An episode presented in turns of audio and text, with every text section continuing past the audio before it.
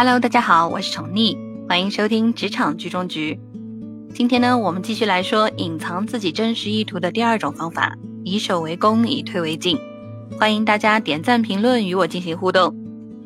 这里呢，宠溺就再讲一个故事哈，说的是一位留美的计算机博士，学成后呢，在美国找工作，但始终都没被聘用。想来想去啊，他决定收起所有的学位证明，以一种最低的身份再去求职。不久后呢，他就进入了一家公司做程序员。这工作对他来说就是大材小用，但他仍然干得认认真真，一点儿也不马虎。不久后，老板就发现他对程序中的错误啊，能够及时的指出，这不是一般的程序员可以比拟的。这时候，他拿出了他的学士证，老板便给他换了个与大学毕业生相称的工作。过了一段时间，老板发现啊，他不时的提出独到的建议，远比一般大学生要强很多。这时呢，他亮出了他的硕士证书。老板见后又提升了他。又过了一段时间，老板仍觉得他与众不同，就对他质询道：“说，哎，你到底是怎么回事啊？你这个学历跟你的这个能力不匹配啊！”此时啊，他才说出自己的博士学位。这个时候，老板对他的水平就已经有了全面的认识，毫不犹豫地重用了他。这位博士最后的职位呢，正是他最初理想的目标。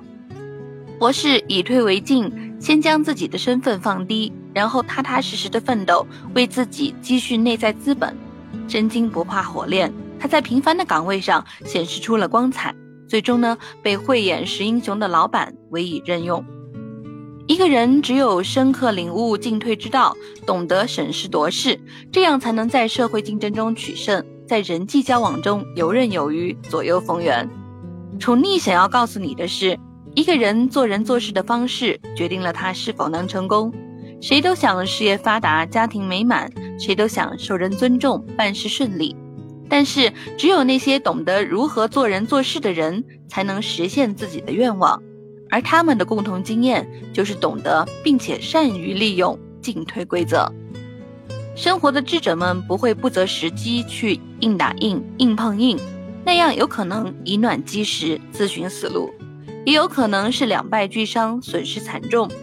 在这种时候啊，为打破僵局退几步，为自己积蓄力量、赢得时机，善于把握进退的火候，选择好时机进退。就可以改变不成功的做人做事方式，把自己提高到一个更高的层次。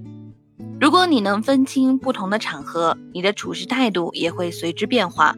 当自己处于弱势的时候，总是采取以退为进的方针，避开强者的锋芒，保存自己的实力。等时机成熟了，才表现自己的主张和态度。这个时候，你便是真正的强者了。好了，我们今天就聊到这儿。你还有什么想和我一起讨论和分享的吗？不妨在评论区留下你的问题吧。下一期我们来说第三种方法，继续关注我的节目吧。拜拜。